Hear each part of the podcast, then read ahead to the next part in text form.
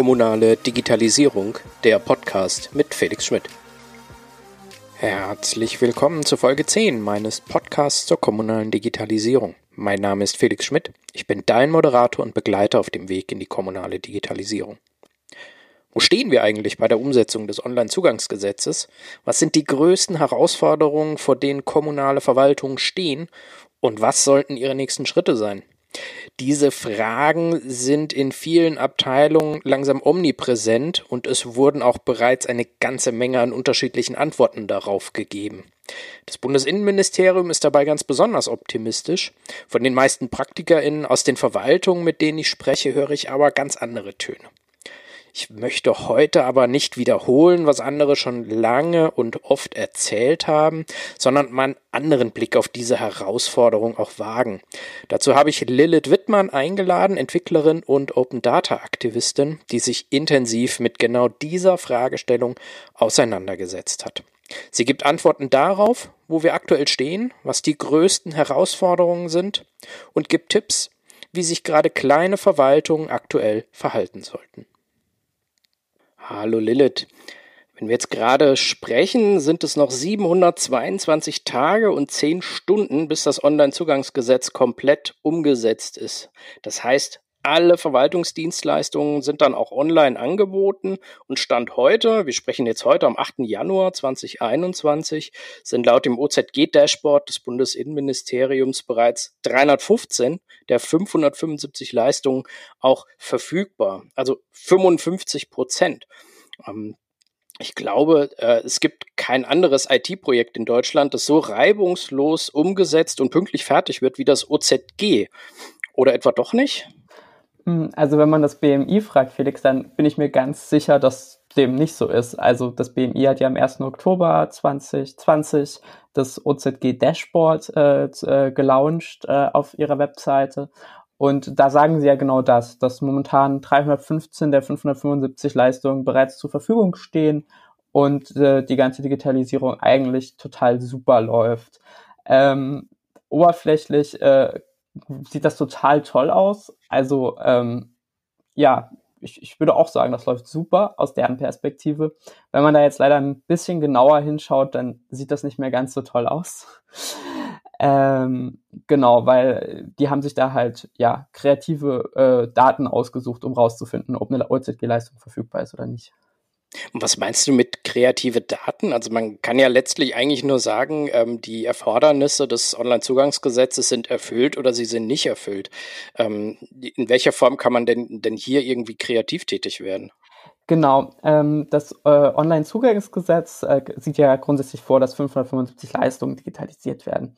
Und ähm, diese 575 Leistungen, die werden äh, im Rahmen des OZGs in Reifegrade eingeteilt. Das bedeutet, es gibt äh, fünf verschiedene Reifegrade von äh, Reifegrad 1. Äh, es gibt online irgendwie Informationen, wo ich das offline, äh, diesen Verwaltungsvorgang durchführen kann. Also äh, diese Leistungen sind immer aufgeteilt nach bestimmten Verwaltungsleistungen, äh, bis hin zu äh, Leist äh, Reifegrad 4 äh, die Leistung ist online und die Leistung ist im besten Fall mit anderen Leistungen verknüpft, sodass für, für mich als Bürgerin quasi eine gewisse Abstraktion von komplexen Verwaltungsleistungen besteht.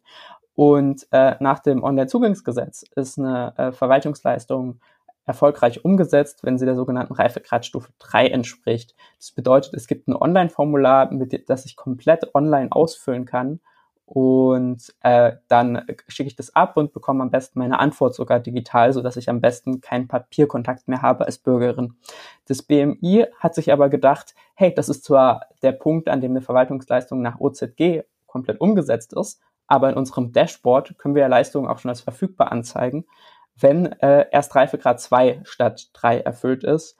Äh, das bedeutet, es gibt ein Formular im Internet. Das kann aber auch ein PDF-Formular sein, was man online ausfüllt oder mit einem Assistenten ausfüllt, sich runterlädt und ausdruckt.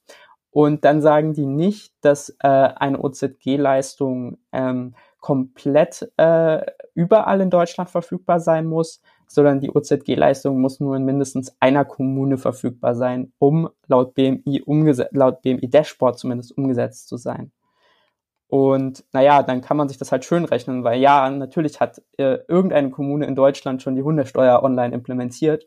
Überall gibt es die aber noch nicht und die Hundesteuer wird in jeder Kommune unterschiedlich äh, implementiert oder nicht komplett, aber die Gesetze unterscheiden sich schon. Und dann ist das halt eine sehr starke Vereinfachung zu sagen, wenn eine Kommune das implementiert hat, dann ist das laut OZG verfügbar. Und dann gibt es noch eine ganz andere Dimension zu der Sache. Eine OZG-Leistung entspricht einer gewissen Menge von Leistungskatalogleistungen. Das ist eine Zahl, also eine OZG-Leistung kann tatsächlich einer äh, Leistungskatalogleistung entsprechen, das ist aber sehr selten. Ich glaube, das kommt nur zwei, dreimal vor. Aber eine OZG-Leistung kann bis zu 100 Leistungskatalogleistungen entsprechen. Und äh, laut dem Dashboard von dem B vom BMI ist eine OZG-Leistung bereits als umgesetzt anzusehen, wenn mindestens eine Leica-Leistung der OZG-Leistung umgesetzt ist.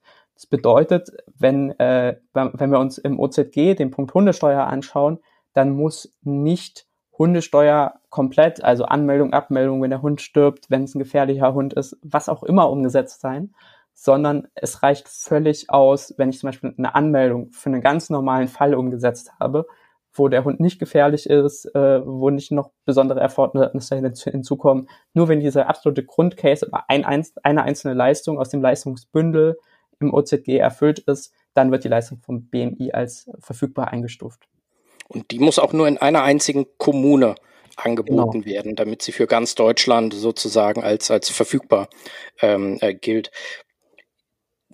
Ähm, ich habe im, im, letzten Jahr, Ende letzten Jahres, äh, mitbekommen, du hast dich damit auch schon ein bisschen intensiver auseinandergesetzt und ähm, hast auch angefangen, dir selber mal ein Bild auch davon zu machen, wie der realistische Stand des Onlinezugangsgesetzes in, in Deutschland zum Jahreswechsel 2020, 2021 denn auch ist und hast ein eigenes OZG-Dashboard, so würde ich es jetzt mal formulieren, ja auch aufgesetzt äh, und auch ähm, zur Verfügung gestellt.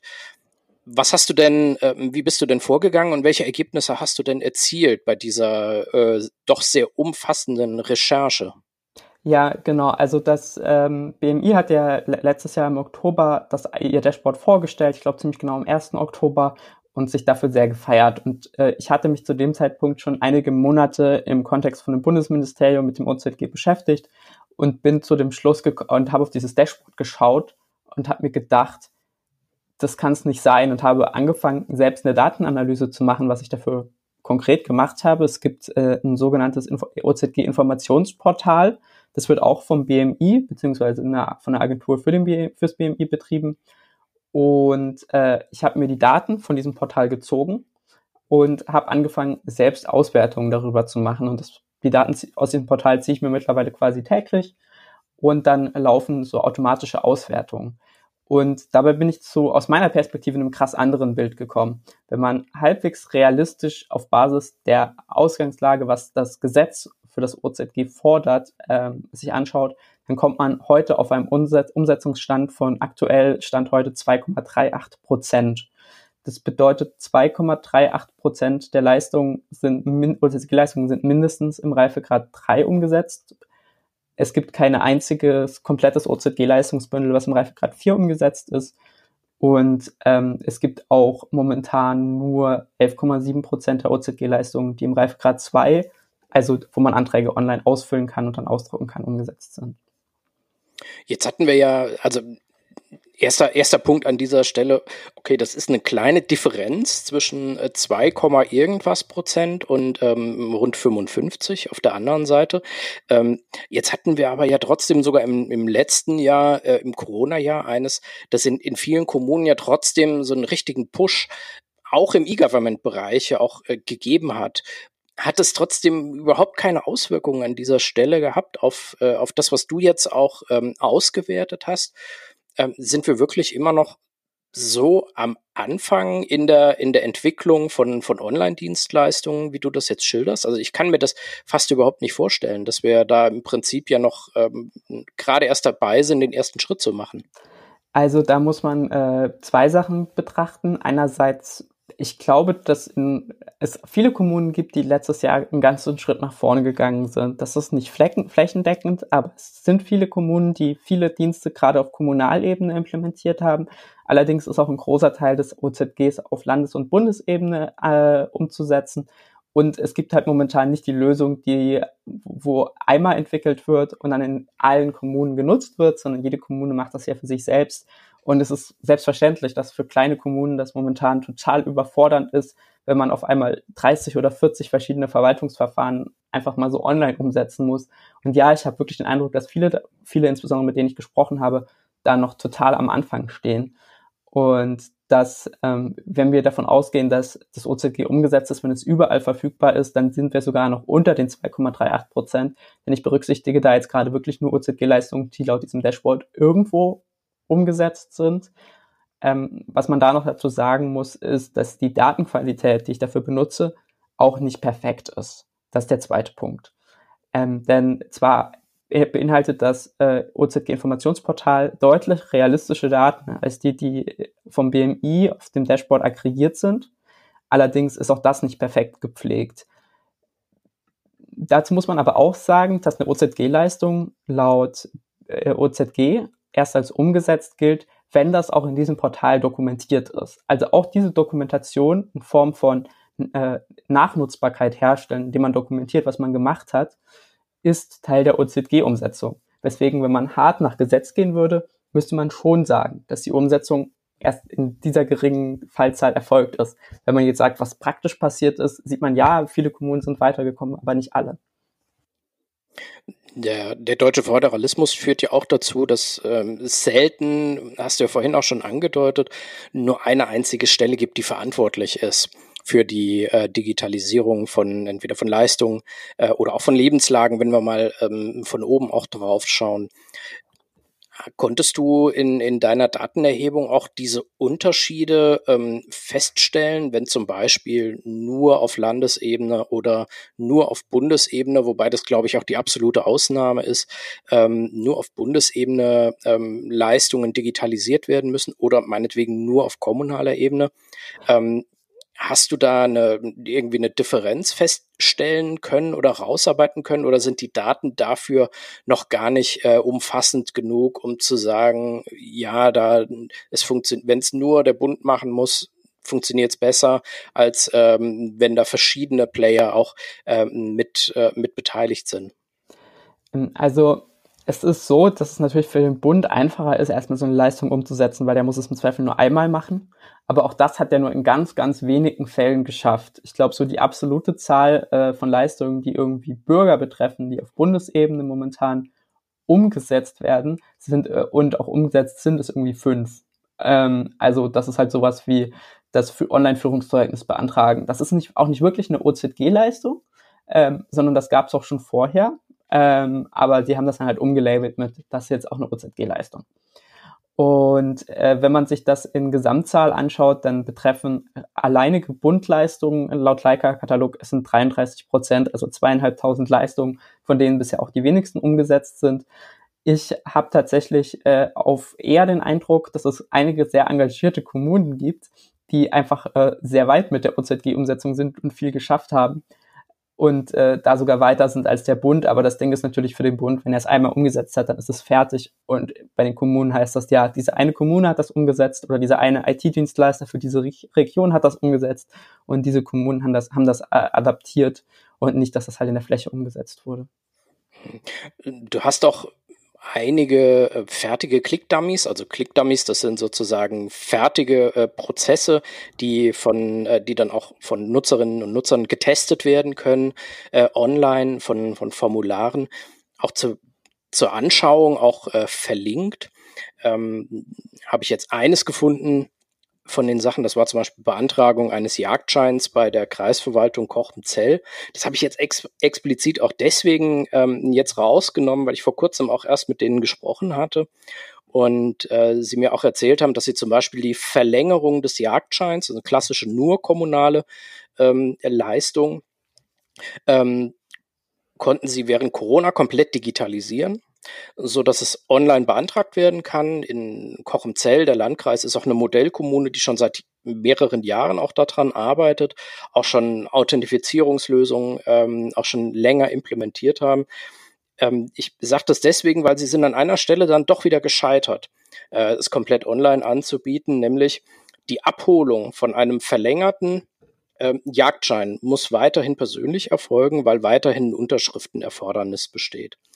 Ähm, wie sind denn solche Sachen äh, lösbar? Geht es nur, indem der Gesetzgeber hier solche Lücken erfasst, ähm, entsprechend äh, tätig wird? Oder gibt es hier auch die Möglichkeit, in, äh, im, im Rahmen des OZGs äh, diese Sachen durch Authentifizierungslösungen entsprechend zu gestalten?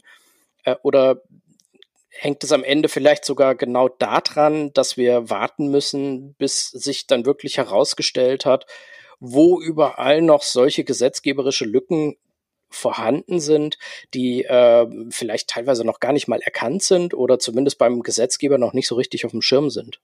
Hast du dazu ähm, in, in, in, diesem, in diesem Rahmen auch schon was herausfinden können? Mhm. Ja, also man kann da ganz klar sagen, es kommt drauf an. Es gibt da nicht die eine Lösung, also es gibt ein, einige Fälle oder gar nicht so wenige Fälle, da ist die Schriftformerfordernis ja sehr, sehr krass festgeschrieben.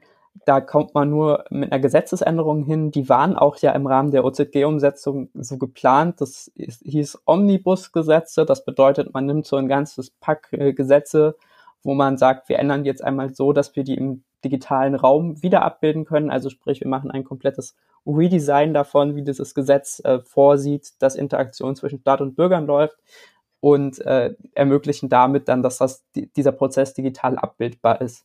Dann gibt es äh, tatsächlich auch Prozesse, wo das mit der Schriftformerfordernis gar nicht so krass ist, also wo man auch damit hinkommt, dass man irgendwie, wenn man den neuen Personalausweis denn mal gerade da wirklich benutzen kann, über sogenannte Basisdienste. Das bedeutet, dass das Bundesland momentan in der Regel bestimmte Services den, auch den Kommunen zur Verfügung stellen soll, äh, wie zum Beispiel einer zentralisierten Login, einem zentralisierten Login und Authentifizierungs- und teilweise auch Signatursystem und einem Postkorb. Und wenn diese Dienstleistungen zur Verfügung stehen und die Kommune die nutzen kann, dann kann das dazu führen, dass bei bestimmten Leistungen, wo noch ein Schriftformerfordernis da ist, das eigentlich dadurch auch abgelöst werden kann. Aber so ist mein Verständnis momentan davon, das hängt wirklich vom Fall zu Fall ab. Und ja, in einzelnen Fällen wird man das erst über eine Gesetzesänderung wegbekommen, wo man aber auch den Eindruck hat, dass der Bund sich da nicht gerade beeilt für. Hm. Das heißt, ähm, es ist in der Tat wahrscheinlich noch an, an verschiedenen Ecken auch nochmal nachzusteuern.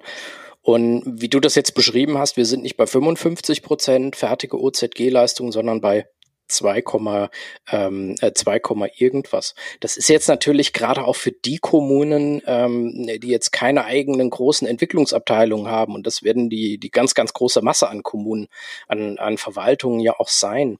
Ähm, wie sollen die denn irgendwann mal in der Lage sein, die teilweise ja vielen hundert Leistungen, die sie digitalisiert, äh, digitalisiert abbilden müssen, ähm, innerhalb oder bis, bis das OZG dann auch greift, wie sollen sie die denn irgendwann mal aufgesetzt bekommen, um nicht in einen Status zu geraten, in dem sie eben gesetzeswidrig Verlängerungen brauchen, um ähm, die Anforderungen dann auch äh, zu erfüllen. Das klingt ja jetzt erstmal so, dass gerade diese Kommunen, die kleinen, die ja oftmals auch eher abwarten müssen, ähm, dass es für die eine unglaubliche Herausforderung auch wird. Auf jeden Fall, das wird krass. Also davon gehe ich auch aus. Also die Hoffnung ist, dass einige der großen IT-Dienstleister äh, demnächst anfangen, OZG-kompatible Software anzubieten, weil für viele Kommunen ist es halt überhaupt nicht machbar, auf Basis von den Menschen, die bei ihnen intern arbeiten, die Prozesse abzubilden. Aber man muss ja auch so sehen, die Technik ist wirklich nur ein kleiner Teil der OZG-Umsetzung, sondern es geht ja auch ganz, ganz viel darum, dass man kommunalspezifisch diese Leistungen modellieren muss, weil, wie gehabt, die Hundesteuer ist überall ein bisschen anders. Und man muss sich dann überlegen, ja, wie sieht denn das Formular aus? Und im besten Fall muss man sich überlegen, wie sieht denn dieses Formular aus, ohne dann Ende 2021 auf einmal ein Dutzend BeraterInnen in seiner Kommune zu brauchen, damit die einem ganz schnell all diese Formulare bauen. Ähm, und das wird eine total spannende Herausforderung, also weil man gerade von vielen der IT-Dienstleistern heute noch nicht sieht, dass sie da gute Lösungen für anbieten, beziehungsweise ich das halt auch ein bisschen kritisch sehe, dass äh, da so krass eine Externalisierung zu Dienstleistern erfolgen muss, weil das ja schon so Verwaltungsprozesse eine Kernkompetenz der Verwaltung sind, die dabei ja eigentlich nur in den digitalen Raum verlagert werden. Und dann haben wir noch das riesige weitere Thema der Integration in Fachverfahren. Die ist ja im Rahmen des OZG nicht vorgeschrieben. Also sprich, das OZG äh, beschreibt ja nur die Kommunikation zwischen der Bürgerin und der Verwaltung. Und in der Verwaltung kann einfach auch nur ein PDF landen und dann muss das PDF wieder manuell weiterverarbeitet werden. Aber eigentlich interessant wird das ja gerade für die Kommunen erst, wenn sie sich dadurch wirklich äh, langweilige und schlimme Arbeit sparen, nämlich diese, diesen Prozess von, ich bekomme meine Formulare und ich muss sie dann irgendwie in mein Fachverfahren bekommen. Und das ist eine Herausforderung, wo ich auch gerade bei den Fachverfahrensherstellern momentan noch nicht wirklich sehe, dass sie anfangen, die nötigen Kommunikationsstandards für das OZG zu implementieren und auch noch nicht sehe, dass bei denen genug Initiative zur Umsetzung des OZGs da ist. Das heißt nicht, dass das alle nicht gut machen, aber ich sehe das halt gerade bei vielen Kommunen, mit denen ich in letzter Zeit gesprochen habe, viel, dass da noch viel zu wenig passiert. Also ich habe jetzt bei, gerade bei den großen ähm, Fachverfahren gibt es ja auch schon lange wirksame Standards. Ähm, Xmeld ist ja, glaube ich, so der, der Klassiker an dieser Stelle, äh, der ja die, die Datenformate ja letztlich auch schon vorgibt. Und ich habe jetzt auch schon von einer Reihe von Anbietern auch gesehen, die gerade auch da, wo die Standardisierung ja auch schon erfolgt ist, ähm, Kataloge von, äh, von Formularen ähm, vertreiben und dann Kommunen äh, bereitstellen, die dann entweder von den Kommunen selbst gehostet werden können oder über einen Dienstleister auch gehostet werden können, um OZG-konform solche Sachen dann eben zumindest auf der Homepage als Formular mal abbilden zu können. Ähm, was ist denn deine Erfahrung? Was ist denn von solchen Angeboten zum, zum jetzigen Zeitpunkt zu halten? Du hast vorhin schon so ein bisschen angedeutet. Ähm, eine Kommune gibt an der Stelle ein Stück weit vielleicht auch ähm, von nicht nur von Verantwortlichkeit, sondern auch von, von Autonomie vielleicht ein bisschen ab. Aber das ist ja jetzt erst einmal nichts Schlimmes, ähm, wenn auf der anderen Seite eine Leistung erfüllt wird, die eine Kommune ja auch erfüllen muss und das vielleicht dann auch sogar noch mit der Gewissheit, dass sich jemand darum kümmert, der auch wirklich Ahnung davon hat. Wie beurteilst du denn, denn solche Angebote an dieser Stelle? Also, sie lösen bei mir total gemischte Gefühle aus. Ich kann jeden verstehen aus der kommunalen Perspektive raus, der sagt, ja, bitte jag uns jetzt nicht auch noch mit OZG, wir haben ja wirklich genug zu tun und sich darüber freuen, wenn sie das einfach in einem Paket rausgeben können und dann müssen sie sich da nicht weiter drum kümmern. Kann ich voll nachvollziehen. Ähm, andererseits muss man halt auch so betrachten, dass das OZG dazu führen wird, dass die Interaktion zwischen kommunaler Verwaltung und Bürgern in Zukunft wirklich anders ablaufen wird. Denn Leute werden anfangen, all diese Dienste zu benutzen, wenn es die gibt. Und wenn man dann mit dieser, mit dieser starken Nutzung und diesen starken Bedürfnissen, die Bürgerinnen haben werden bezüglich, dass diese Dienste irgendwie dauer, dauernd angepasst werden müssen, um sie bürgerinnenfreundlicher zu machen, ähm, dass da dauernd Änderungen auf Basis von Kommunalverordnungen und so weiter und so fort da sein müssen. Man begibt sich dann halt gerade mit so äh, geschlossenen Systemen von Herstellern in eine ganz schöne Abhängigkeit. Ich kann dir dann nicht mehr sagen von heute auf morgen, hm, ich suche mir jetzt einen anderen Dienstleister, weil das Migrationsprojekt dahinter, das wird halt wirklich riesig. Und das ist auch ein Kernkritikpunkt meinerseits äh, zu den Anbietern, die momentan Formularsysteme anbieten. Es gibt im Rahmen des OZGs einen offenen Standard, wie man Formulare im Rahmen des OZGs spezifizieren sollte und veröffentlichen sollte. Und meines Wissens nach kommt keiner der kommunalen Formularanbieter diesem, dieser eigentlichen Verpflichtung, diese Formularfelddaten in diesem offenen Format zu publizieren, also das heißt x Datenfelder, bis heute nach. Zumindest landen die am Ende nicht an einem Ort, der mir jetzt bekannt wäre und ich beschäftige mich jetzt wirklich schon eine ganze Zeit damit. Aber es geht ja jetzt auch nicht nur, ähm, nicht nur darum, sondern die Formulare ähm, müssen ja auch eine gewisse Qualität, nicht ja. nur eine fachliche Qualität aufweisen. Ähm, eine Sache, die mir auch immer wieder äh, begegnet, ist, äh, naja, E-Government, auch wenn wir es dann umgesetzt haben, das wird ja trotzdem nichts ändern, weil wir haben, wir machen, also wir als Kommune machen ja schon ganz, ganz lange E-Government und die Bürger nutzen die Angebote ja nicht. Ähm, ich glaube, wir kommen an dieser Stelle unmittelbar zu dem Thema äh, UX-Design, also User-Design. Ähm, was ist denn an dieser Stelle, äh, also was, auf was müssen sich Kommunen denn einlassen, wenn sie sagen, wir greifen jetzt nicht auf einen Dienstleister zurück, der das entweder kann oder nicht kann, ähm, was man ja auch nochmal beurteilen muss, wofür man auch Grundkenntnisse braucht, ähm, sondern wir machen das selber. Wie wichtig ist denn aus deiner Sicht gerade auch, damit so eine Dienstleistung auch funktioniert, damit die das, was man sich auch davon verspricht, nämlich, dass die Leute eben nicht mehr ins Büro müssen, äh, Entschuldigung, nicht mehr ins Rathaus müssen. Ähm, was ist denn aus deiner Sicht äh, so die, die wichtigsten Punkte beim, beim Thema Nutzerinnen und Nutzerdesign, damit solche Dienstleistungen auch in Anspruch genommen werden? Ja, UX-Design ist da natürlich alles, also sprich, der, sich damit zu beschäftigen, wie funktioniert die Interaktion aus der Perspektive des Bürgers, der Bürgerin.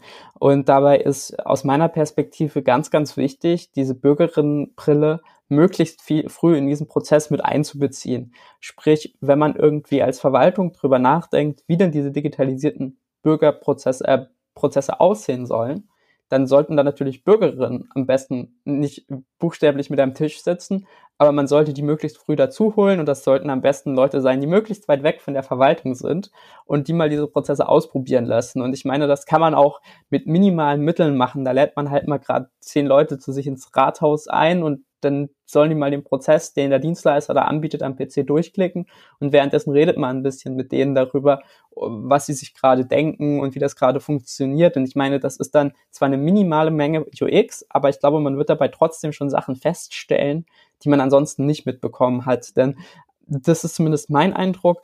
Häufig, wenn wir in Deutschland heute äh, sagen, ja, dieses E-Government-Angebot hat nicht funktioniert, dann lag das daran, dass das halt einfach wirklich schlecht designt war. Ähm, also mein Lieblingsbeispiel dazu ist der BAföG-Antrag, nicht der, der aktuell entwickelt wurde, sondern der davor. BAföG wurde auf Bundesebene zweimal umgesetzt. Beim ersten Mal haben sie den analogen Antrag genommen und haben den eins zu eins in die digitale Welt übertragen. Hat immer noch sechseinhalb Stunden gedauert, den auszufüllen und war unglaublich komplex und dieses Formular hat eine Menge Fehler geworfen. Und äh, ich glaube, dieses Formular wurde über ein Jahr hinweg 500 Mal benutzt. Und ich glaube, fast kein einziges Mal erfolgreich abgeschlossen, aber da, da würde ich mich jetzt nicht drauf festnageln lassen. Ähm, und äh, das lag ganz einfach darin, dass es halt eine sehr, sehr schlechte Nutzerinnen-Experience hatte. Und das Ziel, genau, darf halt sein, dass man nicht so wird wie dieser BAföG-Antrag. Und das passiert natürlich sehr, sehr leicht, gerade wenn man zum Dienstleister geht und sagt, hallo, digitalisieren uns das mal irgendwie. Und der sagt dann, ja, wir können eure analogen PDF-Formulare nehmen, die ins Internet stellen und dann können die Leute die im Browser ausfüllen und direkt abschicken. Und das ist tatsächlich, wie auch sogar größere Städte das teilweise mit, dem, mit der OZG-Umsetzung gemacht haben. Und ja, ich glaube, dass man damit zumindest aus einer Bürgerinnenperspektive nicht sehr erfolgreich sein kann.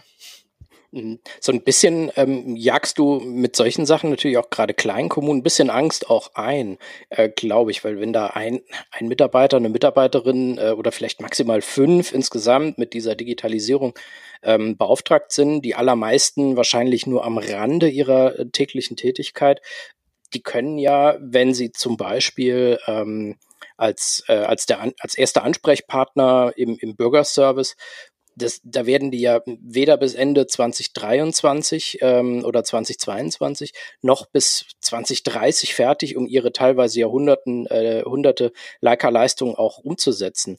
Welche Abkürzung ähm, ist denn da auch äh, gerade auch vorstellbar, damit man diesen Kommunen überhaupt auch ermöglicht äh, oder sie in die Lage versetzt, diese Dienstleistungen in einem, in einem angemessenen Qualitätsstandard auch anzubieten. Also angemessene Qualität meine ich, ähm, es müssen alle Standards erfüllt sein, ähm, die Nutzerinnen und Nutzer müssen, müssen einbezogen sein in die, äh, in die Entwicklung. Es muss einfach und äh, es muss auch verlässlich sein an dieser Stelle.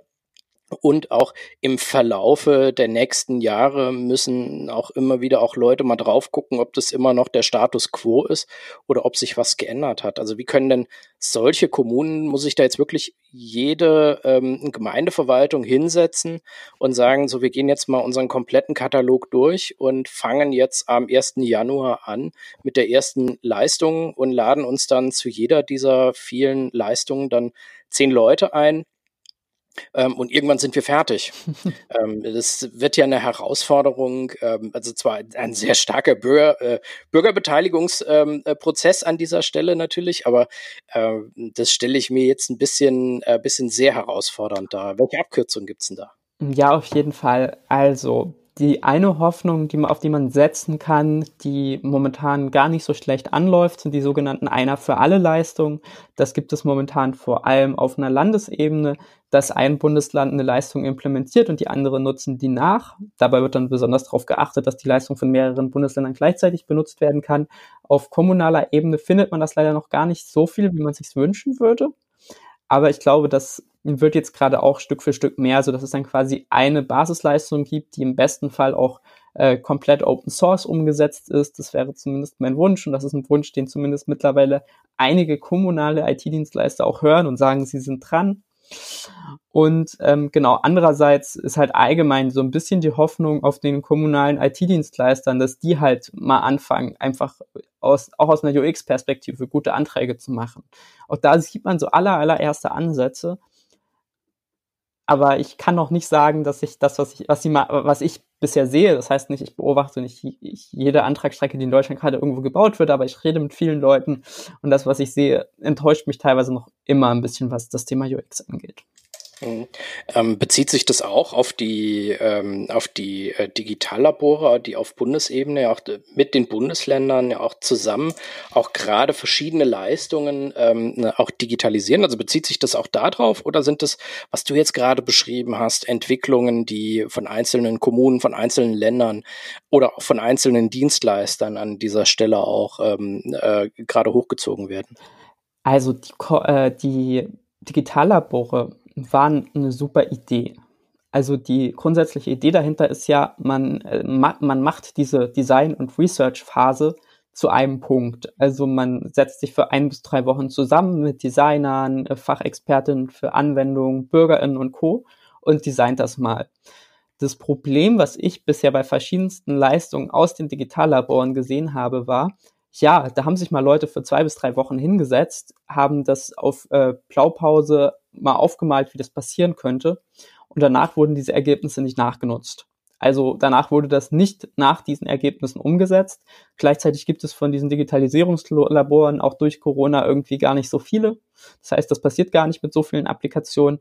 Aber der Kernpunkt ist eigentlich, dass wenn ich mich zwei bis drei Wochen hinsetze und in der Zeit irgendwas rausfinde und danach sage, ja, jetzt gibt es diesen Umsetzungsdienstleister und der baut das, dass dann in der Regel ab dann UX wieder raus ist. Und wenn es um Produktentwicklung geht, wenn es wirklich darum geht, dass so ein Prozess umgesetzt wird, dann müsste eigentlich dauerhaft daran weitergearbeitet werden. Also da müsste es eigentlich dauerhaft ein Team geben aus UX-DesignerInnen, ProgrammiererInnen und so weiter und so fort, die so einen Prozess, äh, wenn der als einer für alle angeboten werden soll, weiterentwickeln und weiter betreuen. Aber was es halt passiert ist, dass wir da so eine wasserfallartige Entwicklung haben. Es gibt einmal diesen Drei-Wochen-Abschnitt, da wird geresearched, da wird designt, da wird ganz viel richtig gemacht aber danach ist halt dieser Cut-off und danach wird der Antrag vielleicht umgesetzt, vielleicht wird er genauso umgesetzt, vielleicht wird er nicht umgesetzt, aber spätestens ab dem Zeitpunkt, wo der in den Betrieb geht, wird dieser Antrag eigentlich laut Prozess nicht mehr überarbeitet. Also dann, wenn es halt eine Gesetzesänderung gibt. Und es wäre eben sehr, sehr wichtig, dass diese Anträge dauerhaft iterativ weiterentwickelt werden, gerade wenn die irgendwie für alle Kommunen zur Verfügung stehen können, weil das eigentlich ein Kernpunkt von UX ist, dass man eben nicht zwei, drei Tage das Nötigste macht um äh, und researcht um rauszufinden, wie eine gute User Experience aussieht, sondern dass man permanent sich damit beschäftigt, wie man ein Produkt besser machen kann und das Ganze so ein Online-Antragssystem, vielleicht nicht nur einen einzelnen Antrag oder nicht nur, nicht nur eine OCG-Leistungskatalogleistung, sondern so das OZG als Ganzes, als Produkt oder diese Online-Anträge als Ganzes als Produkte zu sehen und zu versuchen, daran möglichst viel weiterzuentwickeln und diese Anträge immer besser zu machen und immer bürgerfreundlicher. Das ist ja auch das Vorgehen, wie alle Technologiekonzerne, die heute erfolgreiche Produkte haben, eigentlich mit ihren Produkten umgehen. Ähm, und das ist halt ein Vorgehen, was man gerade in der Verwaltungsnähe, in der Verwaltung teilweise schon wieder, aber gerade bei verwaltungsnahen Dienstleistern eher nicht so häufig sieht. Hm. Und was wäre jetzt, wir haben jetzt eine ganze Menge auch an, an weiteren oder immer noch an Problemen und an Herausforderungen auch beschrieben, aber was wären dann so deine, äh, deine Hinweise, gerade auch für kleinere Kommunen, wie sie sich denn jetzt aktuell auch verhalten sollten? Also ist jetzt erst nochmal Füße stillhalten und abwarten angesagt. Ähm, sollen sie sich jetzt auf die Hinterbeine setzen und selber loslegen? Oder äh, sollen sie sich mit anderen Kommunen äh, zusammenschließen und das, was in diesen Digitallaboren ja eigentlich hätte stattfinden sollen oder stattgefunden hat, ähm, jetzt nochmal selber auch äh, durchführen? Was wäre da gerade auch für kleinere Verwaltungen, die äh, für die es unglaublich schwer ist, ähm, solche Sachen äh, selbst auf die Beine zu stellen? Was wären da adäquate und auch sinnvolle äh, weitere Vorgehensschritte? Aus deiner Sicht? Ja, also aus meiner Sicht das Sinnvollste wäre, schließt euch zusammen, überlegt zusammen, ob ihr als Gruppe mit Dienstleistern zusammenarbeitet, versucht dabei Verträge auszuarbeiten, die bedeuten, dass der Dienstleister all seine Ergebnisse Open Source äh, zur Verfügung stellen muss. Das ist eigentlich auch so eine Forderung, die es relativ viel im OZG-Kontext zumindest gab. Es wird immer weniger, also dass diese Leistungen nicht mehr, also dass die Ergebnisse der Entwicklung nicht mehr frei, danach frei verfügbar sind und nicht mehr immer weiter eingekauft werden müssen. Und äh, genau, wenn ihr glaubt, ihr kriegt das nicht selber hin, dann äh, lauft doch bitte nicht zu der erstbesten Agentur in eurem Umfeld und lasst das umsetzen, sondern vergleicht ein bisschen Angebote, achtet darauf, dass diese Dienstleistungen sicher umgesetzt werden können. Das ist ein sehr hartes Thema. Ich weiß, äh, das beurteilen zu können, aber da muss man schauen, wie man da Auftraggeberkompetenz in dem Bereich kommt, bekommt. Vielleicht ja, sich in dem Bereich ein bisschen weiterbilden und äh, ich würde es aber auf keinen Fall überstürzen. Weil ähm, ja, da kann man jetzt ganz, ganz viel Geld äh, gerade für eine kleine Kommune ausgeben, um sowas mal schnell umzusetzen oder sich ganz schnell, ganz fest an einen einzelnen Dienstleister binden, wo man dann nicht mehr so einfach rauskommt. Deswegen, es sind ja noch zwei Jahre, geht relativ bedacht vor, aber beschäftigt euch zumindest schon mal damit, wie kann man loslegen? Haben wir Partner, mit denen wir zusammenarbeiten können? Und ja, ich glaube, dass tatsächlich in der kommunalen, überkommunalen Zusammenarbeit zwischen mehreren Gemeinden, dass wenn man das viel anstrebt, dass man dann ganz coole Sachen hinbekommen kann, weil dann halt die Interessensgruppe von Gemeinden, die zusammenarbeiten, einfach größer wird. Mhm. Klingt auf jeden Fall nachvollziehbar an dieser Stelle und entspricht wahrscheinlich auch in, im größten Teil der, der Lebensrealität, in, in der sich ja auch viele jetzt auch gerade befinden. Ähm, du hast ja dich selber ja nicht nur auch mit, ähm, ich sag mal, mit den Problemen auseinandergesetzt, ähm, sondern versuchst ja auch selber beizutragen, dass man eben solche Sachen auch, solche Probleme auch, auch lösen kann gerade auch mit dem, mit dem Hintergrund zu versuchen, so etwas auch Open Source, äh, Open Source anzubieten. Also erstens ähm, äh, transparent und nachnutzbar äh, zu gestalten. Ähm, kannst du vielleicht ein bisschen, bisschen erzählen, was genau du, du gemacht hast und was genau vielleicht auch Kommunen auch davon haben? Genau, also äh, was ich angefangen habe zu tun oder was ich gerade tatsächlich versuche in einem Prozess gemeinsam mit Kommunen zu machen, ist ähm, selbst ein Formularsystem zu entwickeln, das komplett Open Source ist, also was die bei sich selbst installieren können oder über den IT-Dienstleister betreiben können, der aber das System nicht weiterentwickelt, sondern das soll ein System sein, was komplett von einer, von einer Open Source Community weiterentwickelt wird und äh, wo dadurch zum Beispiel keine Lizenzkosten anfallen, sondern was man einfach bei sich installieren kann und dann benutzt man das und äh, das wir versuchen das gerade in die Richtung zu entwickeln, dass Kommunen mit relativ wenig Vorwissen damit selbst äh, Fachprozesse quasi äh, digital modellieren können als Online-Formulare, die dann auch bereits relativ gut aussehen und relativ gut aus einer UX-Perspektive funktionieren. Dabei kann man natürlich immer noch Fehler machen, äh, aber dass die Blöcke auf jeden Fall schon so geschnitten sind, dass man einerseits fertige Blöcke hat, von denen man aus einer rechtlichen Perspektive weiß, dass sie funktionieren, also welche persönlichen Daten einer Person muss ich für was für einen Antrag abfragen und andererseits auch aus einer User Experience Seite, wie muss so eine Seite gestaltet sein, damit sie userinnenfreundlich ist und so weiter und so fort, ähm, betrachten. Und die Idee ist, genau, dass es halt mehr, dass sich mehrere Kommunen finden, die einfach anfangen, das zu benutzen, die vielleicht auch äh, gemeinsam versuchen, das weiterzuentwickeln und weiterzutragen und dazu rede ich gerade vor allem mit ganz vielen Kommunen und habe mal einen Prototypen gebaut und wir testen so ein bisschen und schauen, was funktioniert und was funktioniert nicht.